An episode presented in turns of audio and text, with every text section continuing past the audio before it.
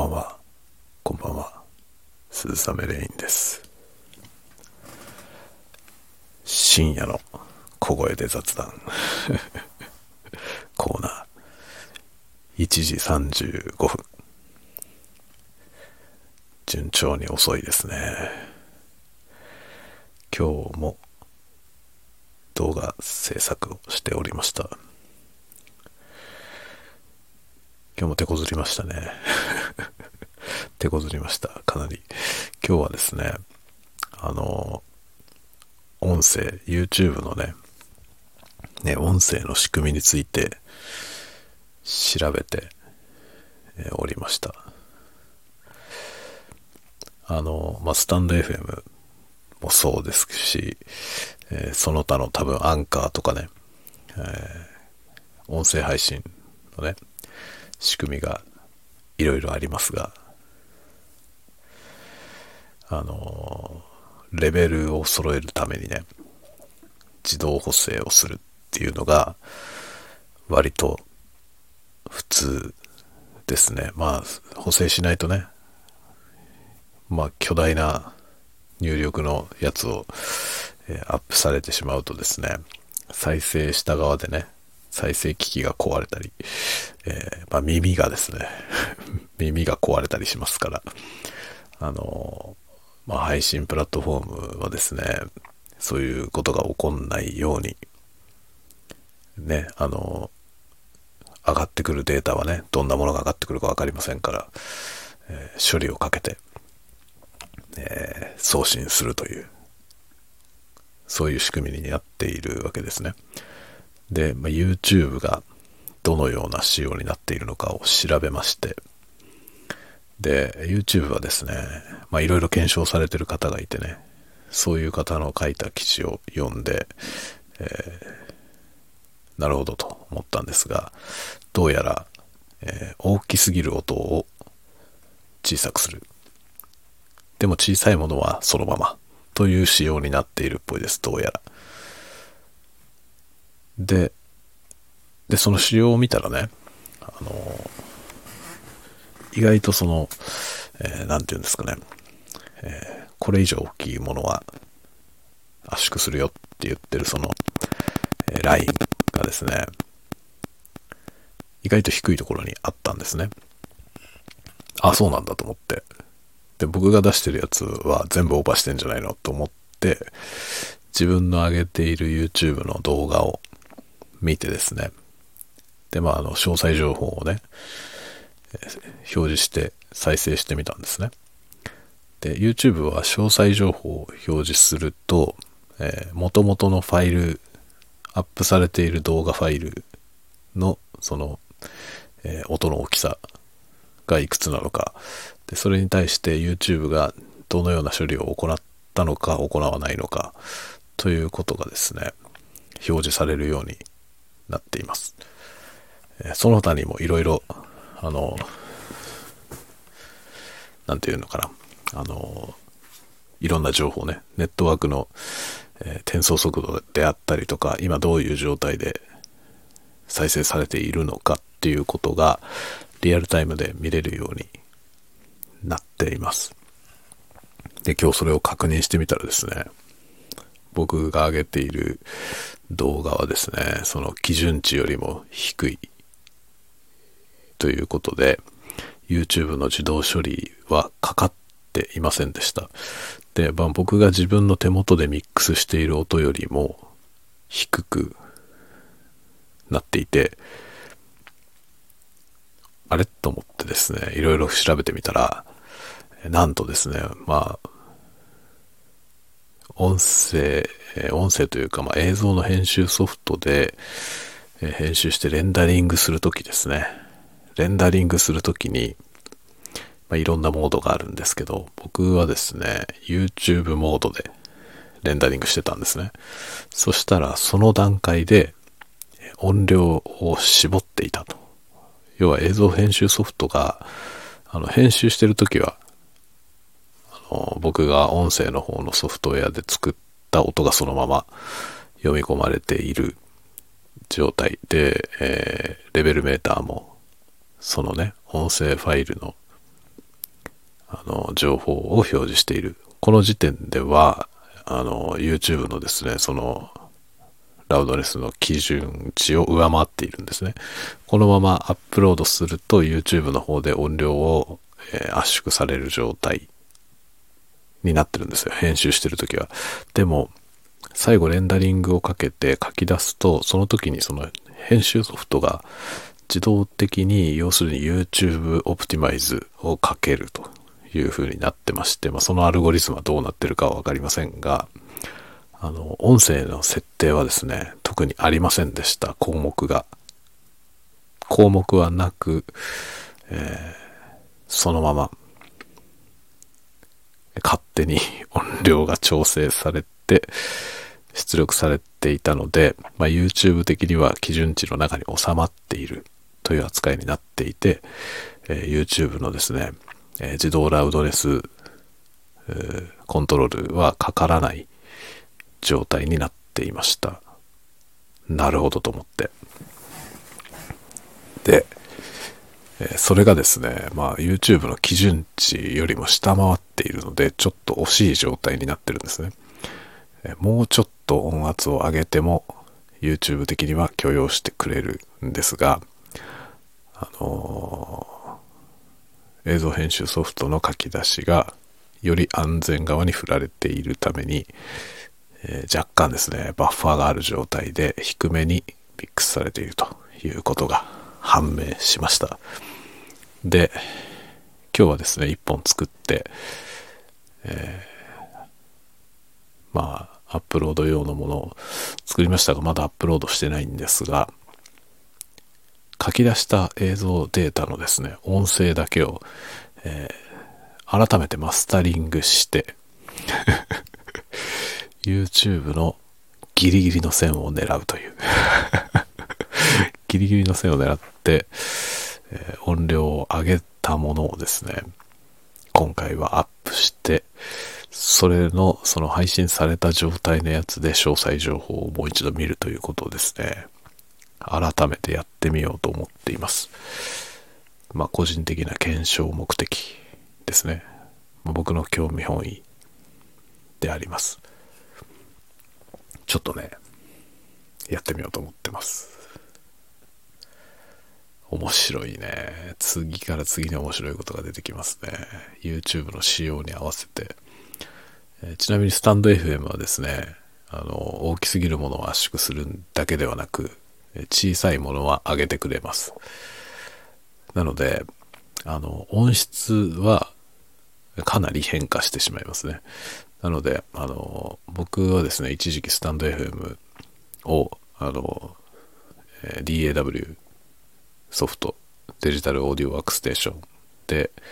レコーディングしたものを iPhone に持ってきてですね、それをアップロードするということをやってました。2mix の状態を作って、それをスタンド FM のアプリでアップロードするってことをやってましたが、音は全然違うものになるというのは検証済みというかですね あの、確認済みです。なので、どんなに凝ったものを作っても、あの、アップロードした時点で、スタンド FM に最適化されると。それもアルゴリズムはどうなってるか分かりませんが、小さすぎれば上げるし、大きすぎれば下げるということが自動的に行われていて、で、もういろんなね、あの、録音環境で作られたものが雑多に上がっているプラットフォームですので、まあ、どれを聞いてもね、なんかやけにちっちゃくて全然聞こえないなとか、うわ、この人のやつは超でけえとか、そういうことがないようになっています。優れてますね。優れてますが、えー、こだわって作りたいという人にはちょっと向かないと。そういうプラットフォームですね。まあだから僕はスタンド FM では、あの、凝ったものはやりませんという形で、逆に手軽にやるなら本当にいいですね。録音レベルのこととかまるっきり気にしないで、もう音なんか割れなければいいやぐらいの感じで撮って、あとはスタイフ任せでやってます。なので、えー、まあレコーディングしてる時のね、その音声レベルが低い場合、低かったら全体を持ち上げるので、ホワイトノイズがね、シャーって乗っかった状態になりますけど、まあね、喋りだけしかないし、別にいいだろうってことで ホワイトノイズも乗ったままお届けしております。まあね、ASMR 的にはホワイトノイズはあっていいというか、あった方がいいぐらいのものなんでね、えー、もうスタンド FM も活用、活用していこうと思ってます。で、ポッドキャストに関してはですね、ポッドキャストをどうしようかいろいろ考えてまして、あの、ワードプレスを使ってね、今ワードプレスでホームページをやってるんですけど、まあ、ほぼ何もしてないホームページを ただあるだけっていうね、ホームページを運用していて、そこに、ポッドキャストの元データを置いて、配信してるんですけど、あのね、メリットがあんまりない メリットがあんまりないんですよ。ワードプレスでやることのメリットがほとんどないんですね。なので、えー、アンカーに移そうと思っているというか、まあ移しました もうね、実は移しました。あの、まだ移してから新しいものを配信してませんが、旧来のものを全部アンカーに移行しました。ので今、アンカー FM の方でも僕のポッドキャストは聞けます。まだあの、リットリンクにリンク貼ってませんけどね。引き続き Amazon と、えー、Spotify でも聞けますし、えー、Google のポッドキャストでも配信が始まってます。アンカーに登録した時点で Google の方にも連携できたので、あの、連携しました。という形で、えー、アンカー FM の方に、ポッドキャストを移して、えー、やっていこうと思っております。なので、えー、音はですね、ちゃんと BGM があって、えー、ちゃんと普通にね、普通のラジオとして録音するポッドキャストと、えー、このスタンド FM の2本立てプラス YouTube の ASMR という感じのコンテンツ配信環境でありますね。という形でやっていきたいと思っています。ポッドキャストは次第にマニアックな内容になっていく。予定。日々いろんなねノウハウが蓄積されていくのでそういうものをちょっと紹介したりとかですね、まあ、機材こんな機材を使ってるよとかこれを考えてるよとか、えー、これを買ったよとっていう話を買おうかなと思ってるよ的なことも。でこれとこれとどっちがいいかなみたいなこととかそんなような、まあ、機材オタク部屋みたいな ポッドキャストに次第になっていくと思いますね。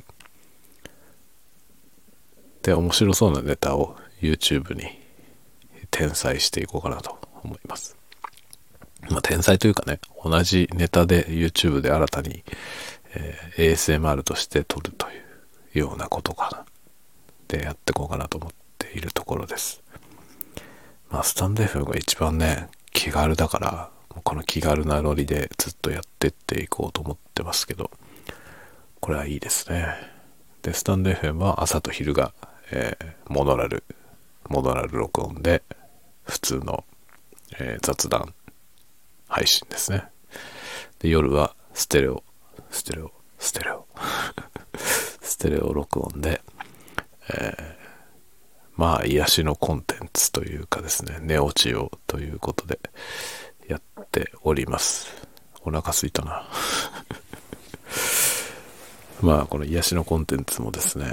次第に多分 ASMR 化していく気もしますが、まあ、スタイフで ASMR 音声を配信するのはちょっと難しいような気がしますね。まあ、その自動処理がかかってしまうことによって、多分意図したものと違う音になっちゃうので、コントロールが難しいと思いますね。なので、まあ、こういう雑、雑な ASMR であればね、いいかもしれません。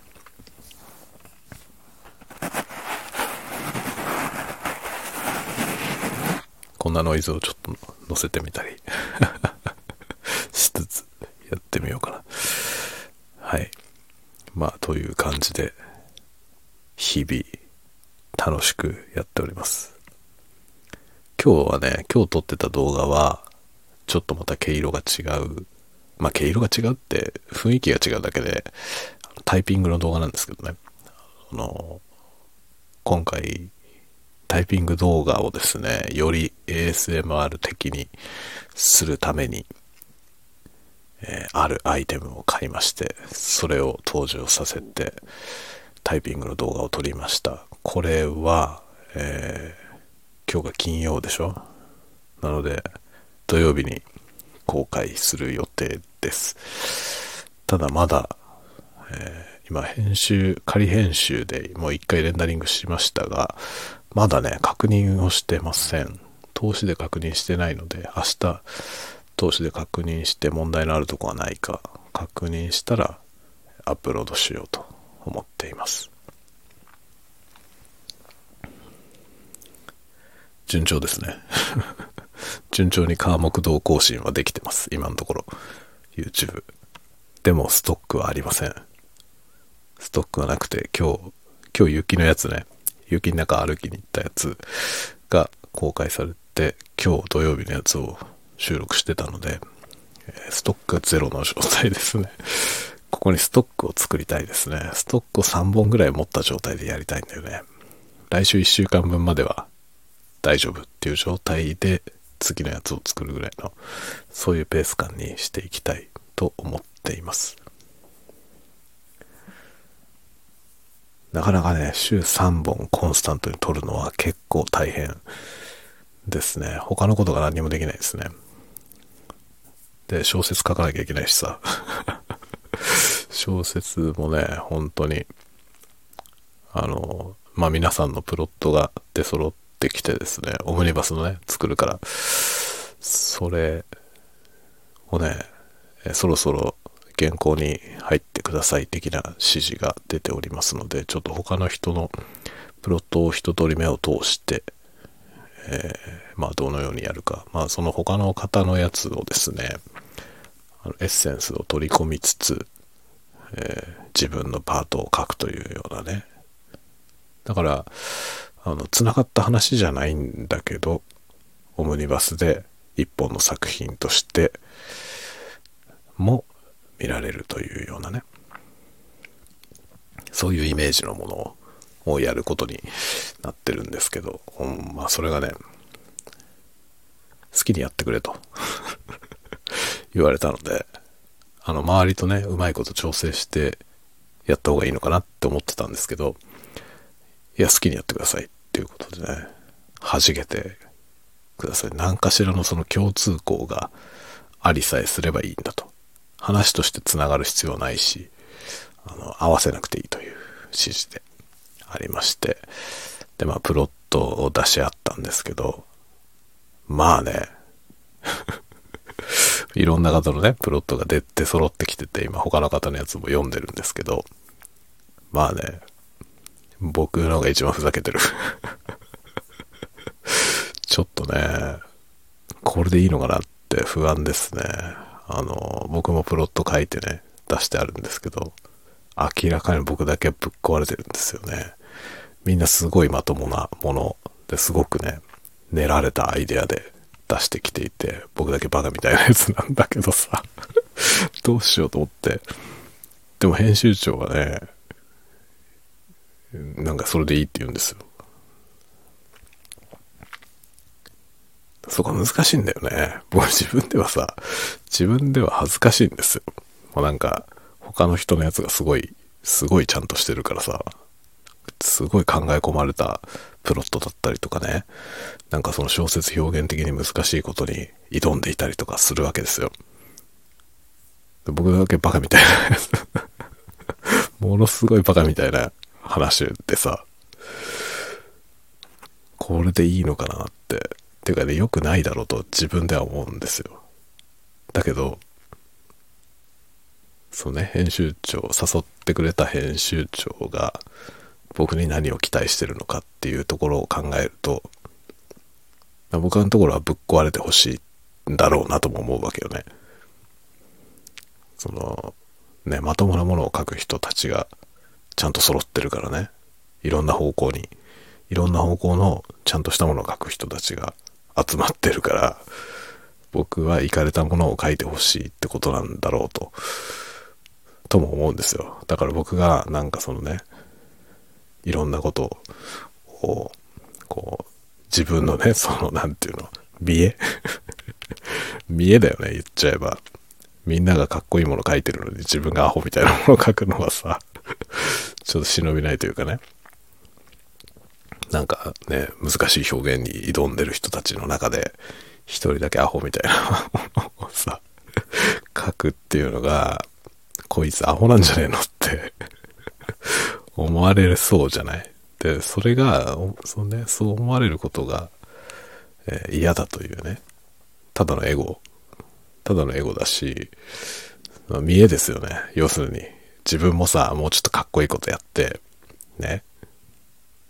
こう、あ、この人はこういうね、高度な表現ができるんだ、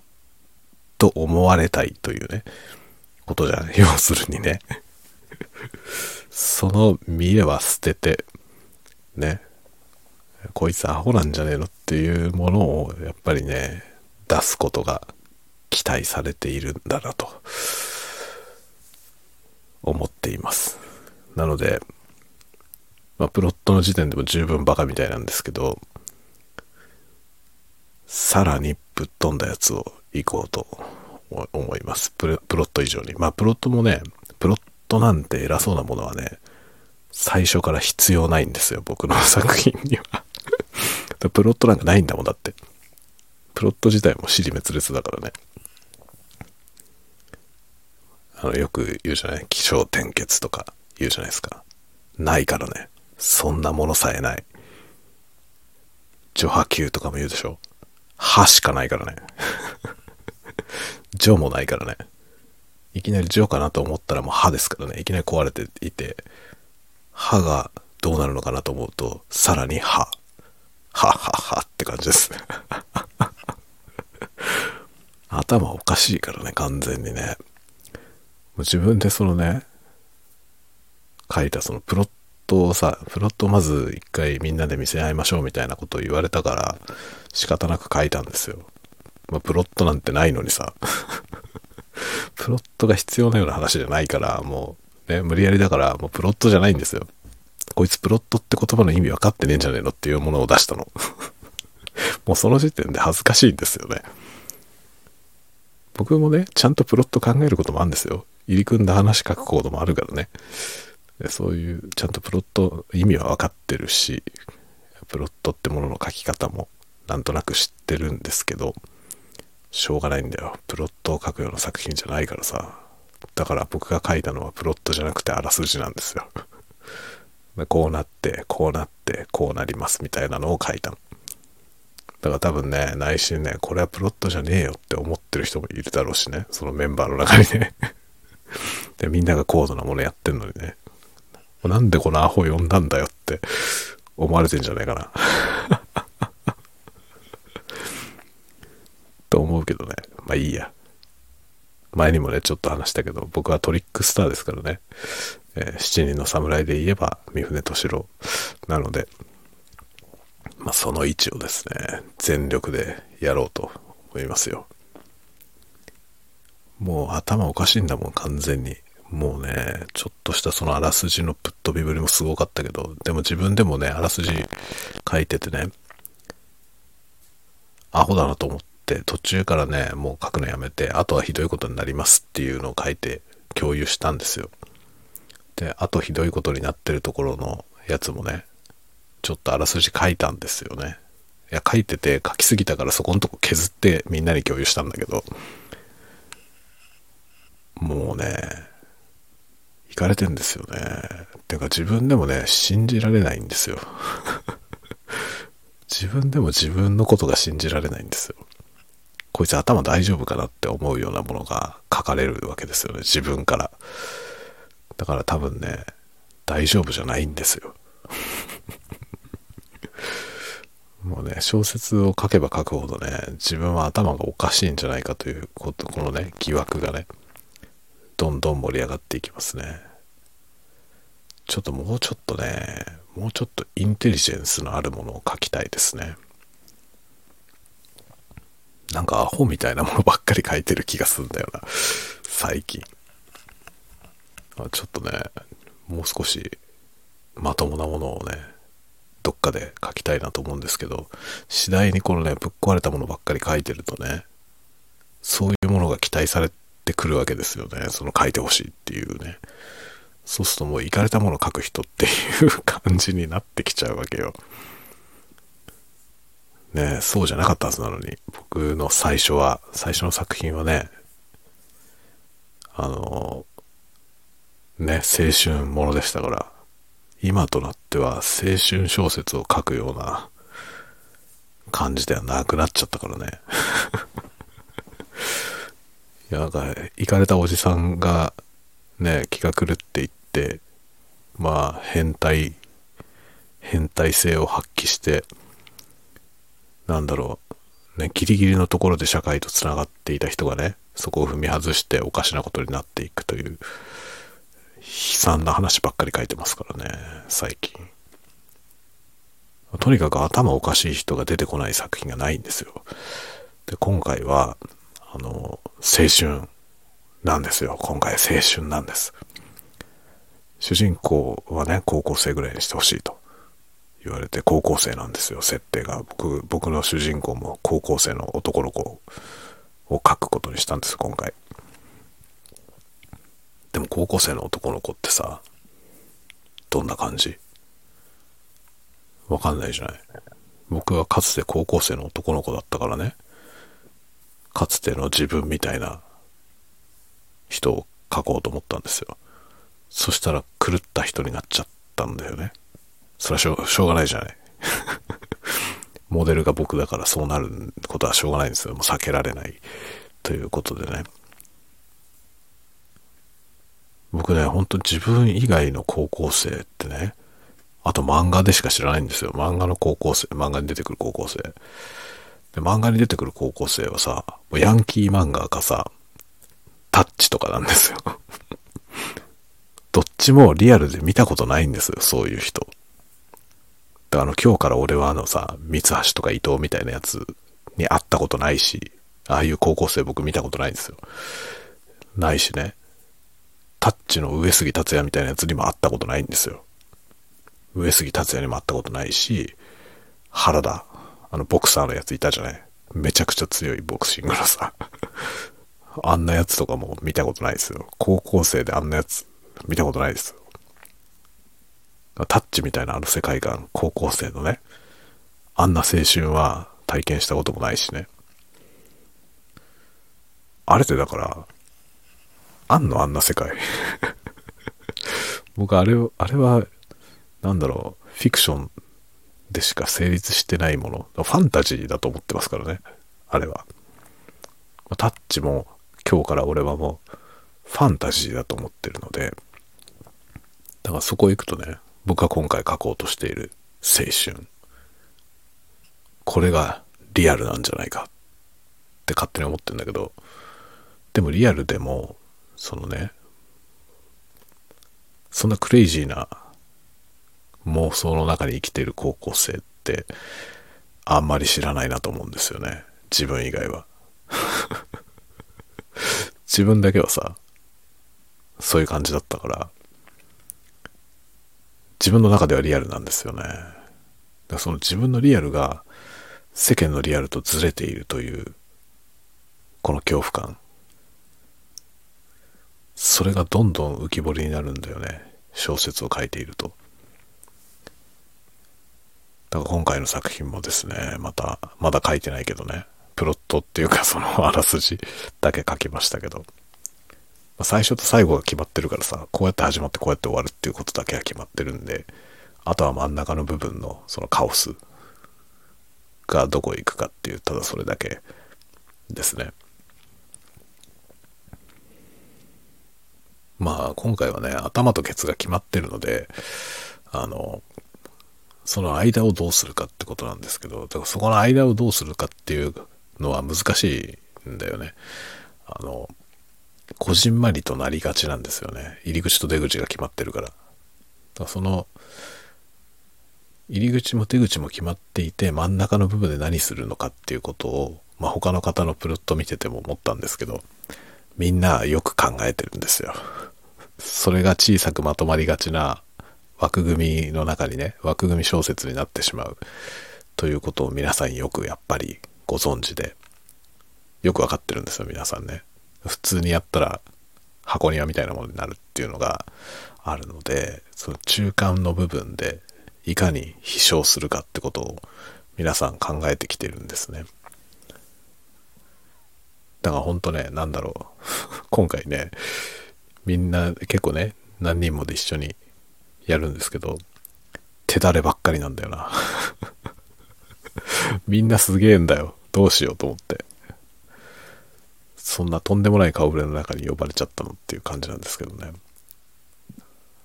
僕が一番未熟な感じなんだよな。すごいなんかね、一番未熟なもの書いてる気がする。そこに、まあ、今回もね、狂ったものを書きますよ。狂ったものを書こうとしてるわけじゃないんだけど狂ってしまうんだよな。あらすじを書いてる時点でもう狂ってるからね。どうしようと思ってこんなむちゃくちゃな話でいいのかなって思いながら書いている感じです。それはいつから書き始めようかな、原稿は。もうね、そろそろ原稿5、5サインにしたいから、プロットをみんな出してくれって昨日あたり、えー、劇が飛んでいたので、おそらく来週ぐらいから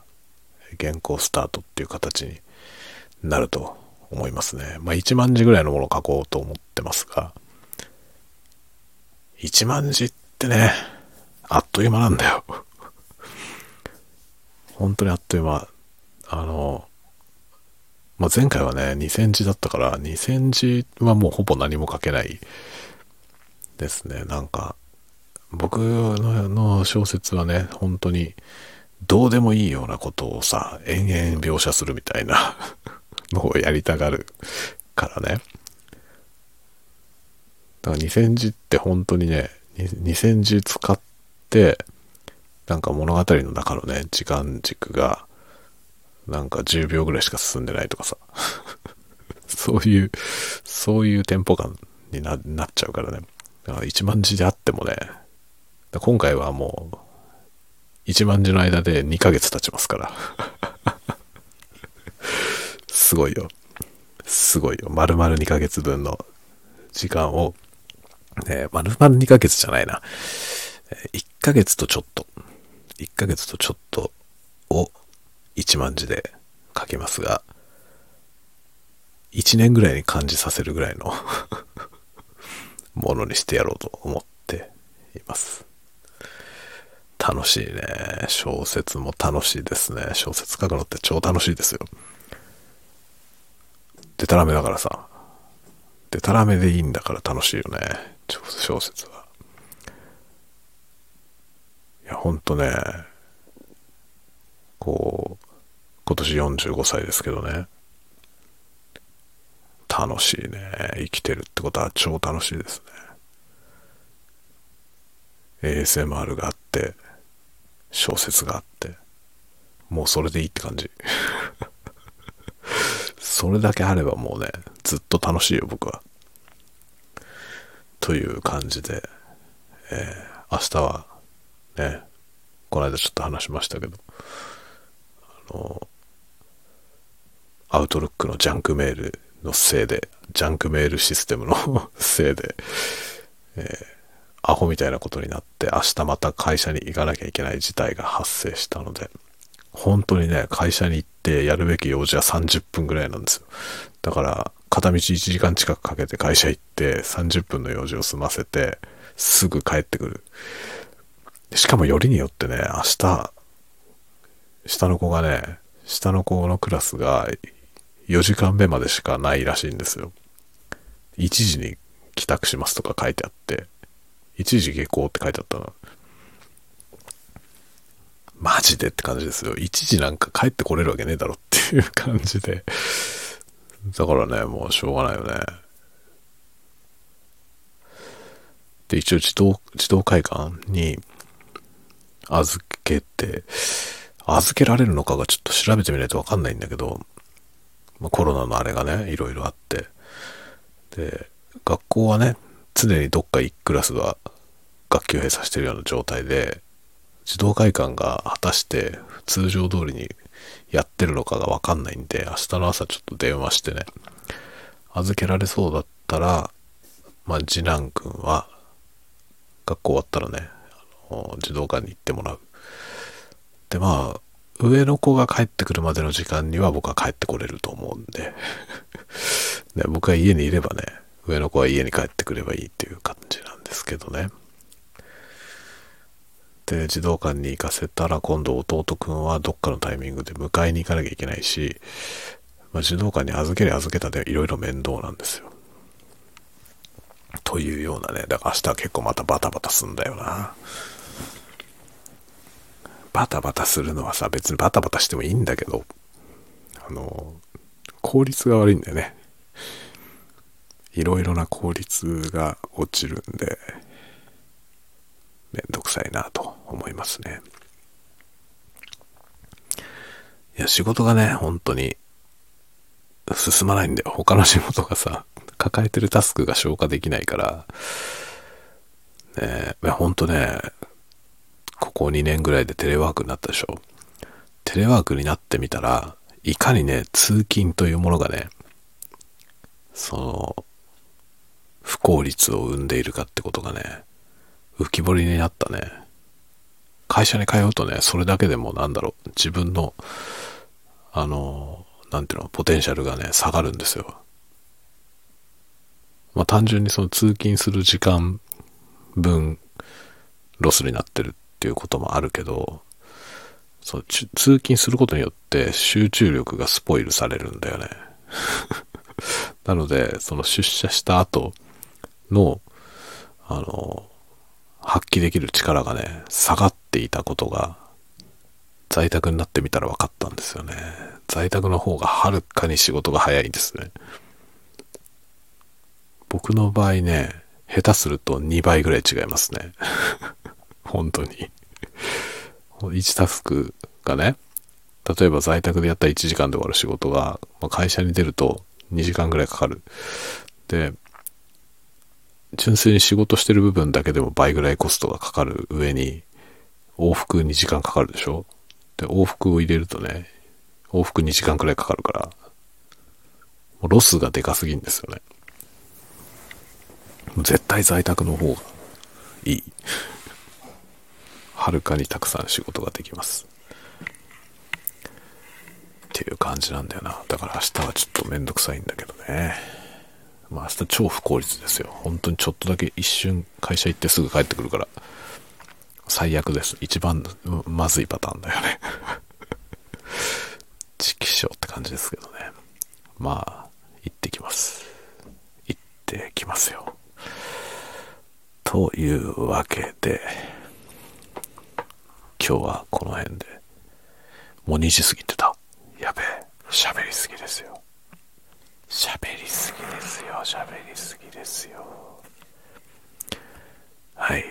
というわけで今日はこの辺でおやすみなさい。皆さんもゆっくりお休みくださいね。こんな時間にまだこれ聞いてますか？早く寝た方がいいよ。早く寝た方がいいよ。おやすみなさい。おやすみなさい。おやすみ。